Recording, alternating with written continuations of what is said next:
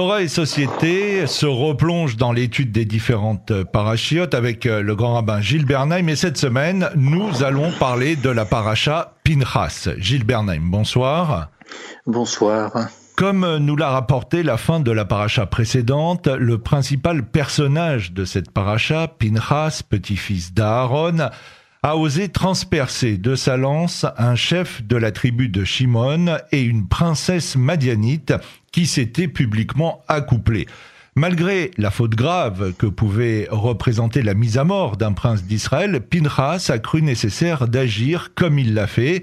C'était un moment grave de l'histoire des Hébreux. Il se devait de manifester publiquement son opposition à la débauche qui avait alors saisi les Hébreux après le mauvais conseil que Bilam avait donné à Balak, le roi de Moab. Il fallait lutter contre le culte païen de Péor. Alors première interrogation, Gilles Bernheim qui se pose ici, est de savoir comment l'acte de Pinchas peut faire de lui un homme de paix.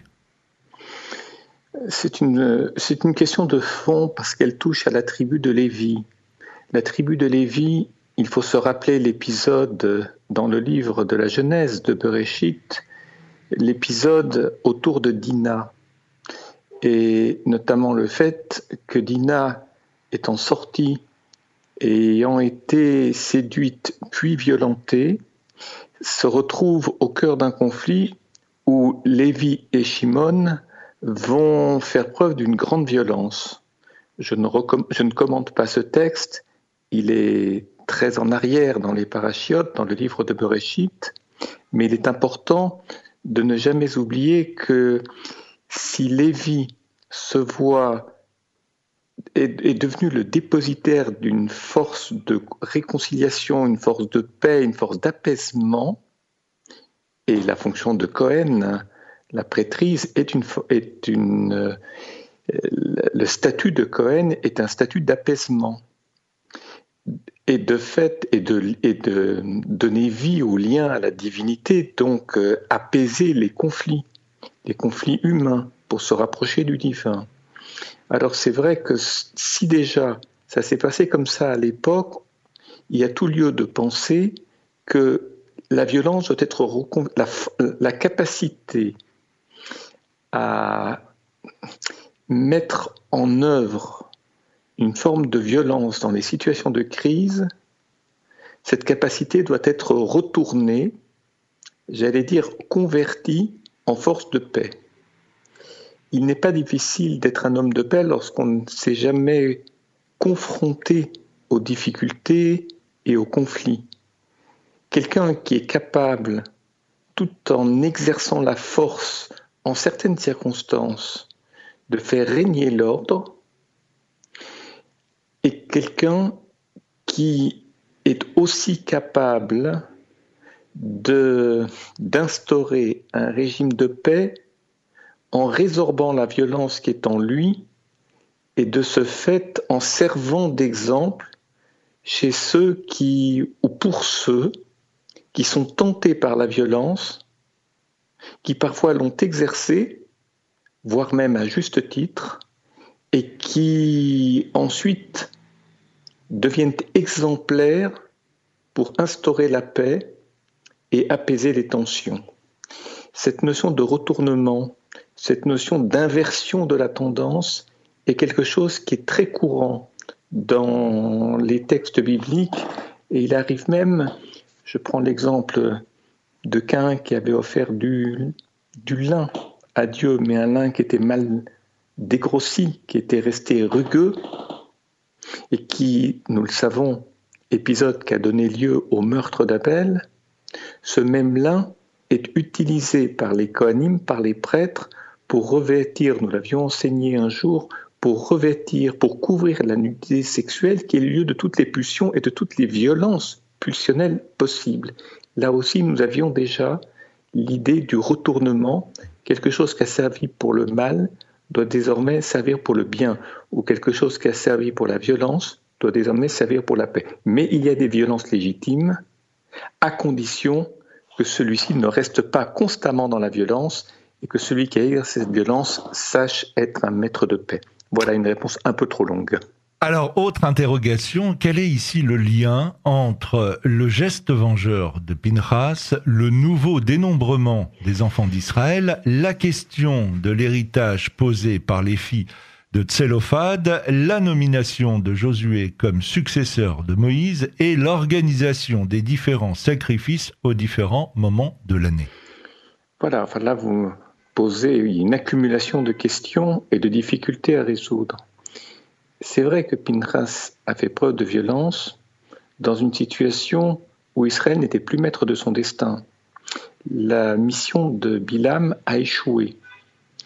Et de fait, il n'est pas parti, j'allais dire, il n'est pas parti sans arrière-pensée, Bilam. À défaut d'avoir réussi à maudire, il va pousser Israël dans le sens de la malédiction, c'est-à-dire euh, se laisser séduire par des femmes qui entraînent une partie du peuple dans la débauche avec un risque de désagrégation du peuple. Ça, c'est une chose.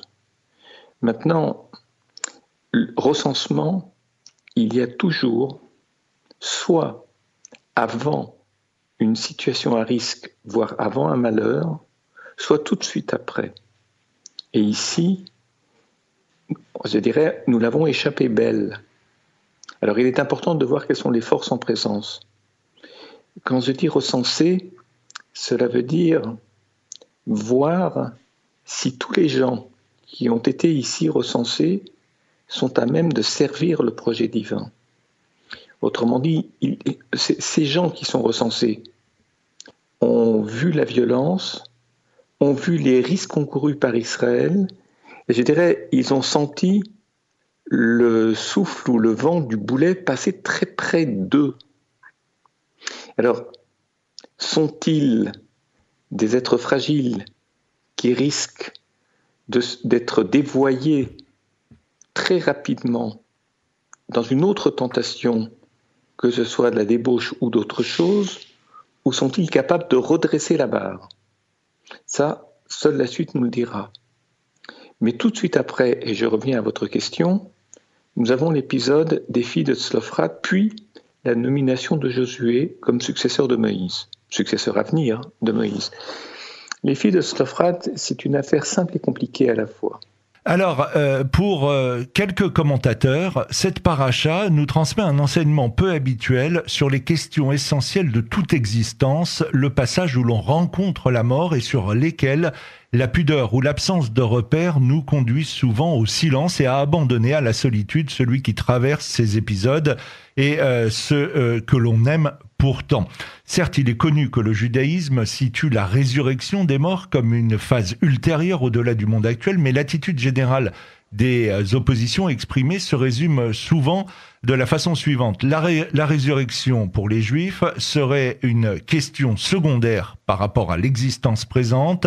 Le judaïsme serait du côté des vivants et ne se préoccuperait pas de ce qui concerne la mort. Enfin, le judaïsme ne chercherait pas à connaître ce qui se passe après la mort car les choses visibles appartiennent aux hommes et les choses invisibles à Dieu. Oui, de toute façon, personne n'est revenu pour témoigner de ce qui se passe après la mort. La confiance en la parole des sages d'Israël nous permet d'accepter un certain nombre de principes qui inspirent confiance, mais qui surtout nous invitent à faire le maximum dans cette vie, c'est-à-dire de ne pas passer à côté de la vie en pensant que peut-être puisqu'on est juif, on a été élu, et puisqu'on a été élu, on a été choisi, et si on a été choisi, on sera récompensé. Autrement dit, penser l'élection comme un privilège, alors que l'élection, ce que j'entends par l'élection, c'est un peuple élu. L'élection est une source d'obligation. Donc, euh, une obligation, c'est-à-dire prêter une extrême attention à chaque instant de la vie pour faire au mieux et le maximum de bien dans cette vie. ça, c'est une chose. Quand je dis personne n'est revenu pour témoigner de ce qui se passe après la mort, c'est une façon de dire que nous ne sommes pas des dieux, nous ne sommes pas le divin, nous ne sommes pas des anges, et que de ce fait, il faut garder une certaine, pas simplement prudence, mais je dirais une certaine humilité. Savoir se tenir en retrait d'un savoir que nous ne maîtrisons pas. Ça évoque euh, la non-mendication de l'arbre de, la connaissance dans le livre de Bereshit. Ce qui nous est demandé là-bas, c'est de ne pas s'imaginer que l'on peut tout posséder, que l'on peut tout maîtriser, que l'on peut vivre dans la suffisance, alors qu'on ne connaît qu'une petite partie des choses. Je ne m'attarde pas sur un texte difficile et tellement chargé d'interprétation du livre du début du livre de Bereshit, mais en toutes circonstances, lorsqu'on parle de choses dont on ne peut pas tout savoir, et nous sommes très loin de savoir beaucoup de choses sur la résurrection des morts, sur euh, le jugement dernier, sur la venue du Messie, alors prudence, précaution et surtout respect de notre propre inconnaissance. Nous ne sommes pas Dieu. Alors, on va reparler euh, des filles euh, de Tselophad. Euh, la Torah insiste sur la signification des noms dans la famille de Tselophad. Voici les noms de ces filles. Cette expression inhabituelle est une invitation à chercher une signification au nom de cette lignée. Le fondateur est Ménaché, c'est-à-dire l'oubli des origines en exil. Son fils est Makir, qui est vendu à l'oppresseur, puis Gilad, l'exil éternel, Epher, la honte, celui du juif honteux, et finalement Tselophad, dont le nom signifie à l'ombre de la peur. Et cette décadence exilique est arrêtée net par les amantes d'Israël, Marla le désir, Noah le mouvement, Ogla le cycle, Milka le conseil, et euh, Tirtsa, euh, la volonté. Tous ces noms expriment la puissance de la volonté. La puissance de la volonté, il y a derrière tout ça une forte éloge du féminin ici. Je ne dis pas de la féminité, on tomberait sur, euh, disons, on, s'attarderait sur le registre émotionnel, mais du féminin, parce que voilà, une branche de la famille de Joseph, s'éteint d'elle-même. Vous en avez évoqué les raisons en signifiant les noms ou en les inscrivant dans des épisodes qui se sont conclus sur une déperdition de ressources, voire vers une extinction de l'identité ou de la lignée. Mais il y a des filles, il y a des femmes. Il y a cinq femmes dont vous avez à l'instant rappelé par les noms qui leur ont été donnés la signification de leur projet, ou plus exactement l'attente qui a été mise sur elles pour qu'elles accomplissent un projet nouveau. Maintenant, qu'est-ce que c'est qu'un projet féminin? Là est toute la question parce que nous sommes aussi à proximité de la répartition des lots de terre, c'est-à-dire dans un texte où il va être question de la répartition des tribus, des lots de terre à chacune des tribus en Eretz Israël. Et lorsqu'on répartit les la terre d'Israël par tribu, on répartit la terre en donnant à chaque tribu sa part, c'est que chaque tribu a un rôle. Et il y a un rôle qui est celui que l'on appelle le rôle du féminin. Vous me direz, d'accord, parce que ce sont des femmes et qu'elles ne savent pas qui va hériter de la terre et elles craignent que la terre sorte de la lignée en passant chez les maris. Ils ne viennent pas de la même lignée. Mais de fait, Joseph est un homme qui a aidé les autres à réussir. Les autres, c'est surtout l'Égypte d'abord, puis Israël, c'est-à-dire sa propre famille, son père, la famille de son père, ses frères. je m'explique, ou plutôt j'éclaircis ma pensée. Joseph, c'est quelqu'un qui a mis longtemps à réussir. Sans doute était-il trop fier. Il y a peut-être y avait-il trop de suffisance chez lui.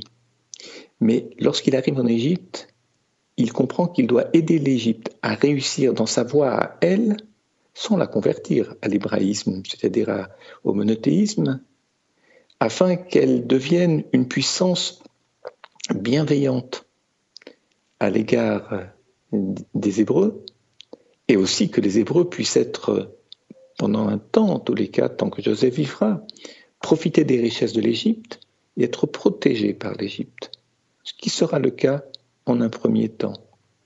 Et c'est ce qu'on appelle le Mashiach ben Yosef, le Messie fils de Joseph, celui qui qu'il fait baisser les tensions chez les nations qui naturellement sont hostiles à Israël, de sorte que ces nations deviennent bienveillantes et permettent au projet messianique, mais celui-ci qui est celui de la royauté, celui de David, issu de Judas, pour que ce deuxième projet messianique puisse réussir et que la royauté devienne une royauté non pas suffisante, mais une royauté bienveillante à l'égard du peuple. Et cette dimension-là, aider l'autre à réussir, pour permettre à ceux qui en ont besoin d'être protégés par cet autre qui parfois n'est pas juif, c'est la mission de Joseph, mais ce sera aussi la mission des filles de Slofrat qui sont issues de la famille de Joseph. Il est très important qu'il y ait des personnes sur un lot de terre, que ce soit des femmes ou que ce soit des hommes d'ailleurs, mais qui portent en elles cette capacité à faire baisser la tension chez les ennemis d'Israël de sorte que le pays ne soit pas tout le temps en guerre et qu'il y ait aussi des regards non juifs, mais bienveillants à l'égard des juifs. Mais le problème, c'est que lorsqu'elle pose cette question à Moshe Rabbeinu, on a l'impression que Moshe Rabbeinu ne sait pas, ou plutôt qu'il est prisonnier peut-être de la seule dimension juridique, c'est-à-dire législative. Qu'est-ce qu'il faut en penser? À qui faut-il donner la terre? Qu'est-ce qui est permis? Qu'est-ce qui est interdit? Peut-être est-il resté dans la seule dimension juridique. Alors il va demander à Dieu. Ce qui est quand même étonnant parce que il était au Sinaï et ce type d'enseignement a pu lui être donné au mont Sinaï. Et de fait, Dieu lui répond. il donne raison aux filles de Slofrad en expliquant comment et pourquoi. Mais je conclurai non pas ce raisonnement, mais cette réflexion en soulignant ce que vous avez évoqué dans votre question que c'est à ce moment-là, dès que la question des de dès que la réponse aux filles de Slofrad est donnée, que Moïse donne le nom de son successeur, Josué. Il annonce que celui-ci sera son successeur. Et là, il y a quelque chose que je trouve assez impressionnant. Vous savez, quand le général de Gaulle n'a pas été compris, après mai 68 et lorsqu'il y a eu ce référendum, il s'est retiré dans la solitude. C'est-à-dire, après moi, il n'est pas question de nommer quelqu'un, on ne m'a pas compris, je ne parle plus, débrouillez-vous. Lorsque Moïse est pris en défaut de connaissances ou de capacité à gérer ou répondre à, la, question des filles de Sclofrad, il ne dit pas après moi, le silence, je ne dis pas le déluge, mais le silence. Il nomme un successeur qui, lui, n'est pas nécessairement plus fort que Moïse, mais qui a tiré la leçon de ce qui s'est passé chez Moïse, qui comprend. Et d'ailleurs, Moïse va expliquer à Josué, va reprendre l'enseignement de la Torah, c'est le cinquième livre, le Deutéronome, le livre des Devarim, qui récapitule des choses que, pour certaines on avait déjà enseignées, mais il le dit autrement il le dit avec une manière de parler qui est moins impérative, qui touche moins directement à tu feras ceci, tu ne feras pas cela, mais qui le dit avec une forme plus féminine, qui donne à penser, c'est-à-dire qui peut aussi être entendu par des gens qui ne sont pas croyants ou des gens qui ne se soumettent pas aux lois de la Torah. Et là, ça nous renvoie au féminin dont nous avons parlé. C'est de tout cela qu'il est question, et c'est ainsi que Josué est présenté. Il n'est pas plus savant, mais il parle autrement. Et de tout échec ou de toute insuffisance, on tire des leçons, on apprend cette leçon à celui qui nous succède, et c'est ça qui fait la, très, la grandeur de Moïse, et c'est en cela qu'il fut le plus humble de tous les hommes, être le plus élevé et en même temps le plus humble. C'était Moïse. Dernière question concernant euh, cette paracha. Pourquoi la section, on en parlait euh, brièvement tout à l'heure, des sacrifices y figure-t-elle Le Kuzari, Yehuda Alevi, avance une explication. L'esprit divin s'attache à Israël par le moyen des sacrifices et s'éloigne lorsque le service des sacrifices ou des prières cesse d'exister. C'est pourquoi la prière est l'aliment de l'âme du monde. C'est ce que dit le Kourazi. Le, le oui. Le, oui, mais il y, a deux, il y a deux choses. Lorsque nous prions, nous dessaisissons de notre suffisance, c'est-à-dire nous acceptons d'être tels que nous sommes, au moins à nos propres yeux et aux yeux d'Akadosh Baruch La question n'est pas de prouver aux autres que nous nous sommes dessaisis de notre suffisance, parce que le montrer, c'est aussi une manière d'être suffisant, de, justement, de, on, se, on suffit de ce que l'on veut montrer à soi-même et à Dieu. Autrement dit, on est fier d'être et on partage cette fierté avec d'autres, donc on devient orgueilleux de sa propre humilité. Mais savoir, ou de sa propre transparence. Non, mais prier, c'est se dessaisir, c'est se défaire. Et offrir un corban, offrir des sacrifices à Dieu, c'est donner sa part la meilleure pour montrer ce que l'on est dès lors que l'on a donné ce que l'on pensait être de meilleur, le meilleur. Autrement dit, est-ce qu'en donnant la part la meilleure qui est en nous, ou qui nous appartient, est-ce qu'on n'est que le don, ou lorsqu'on a donné, on a d'autres ressources de dons que l'on n'avait pas imaginées Autrement dit, on n'est pas tellement ce que l'on veut montrer à l'autre, on est encore quelque chose d'autre ou quelqu'un d'autre lorsqu'on pense avoir donné tout ce qui nous caractérise. Et de fait, euh, on comprend la présence et de la prière, celle de Moïse devant Dieu, pour répondre, pour demander comment répondre aux filles de et les sacrifices, parce que avec tout ça, il ne suffit pas maintenant d'imaginer que la conquête va bientôt commencer. Autrement dit, la conquête, c'est l'emprise sur, sur d'autres peuples et la prise d'une terre. Vous savez, lorsqu'on s'apprête à prendre, il faut savoir donner. Et ça nous est rappelé par le canal des sacrifices et de la prière. Gilles Bernheim, merci. On se donne euh, rendez-vous la semaine prochaine pour un nouveau numéro de Torah et Société. Merci euh, Gilles Bernheim et à la semaine prochaine. Bonsoir. Bonsoir.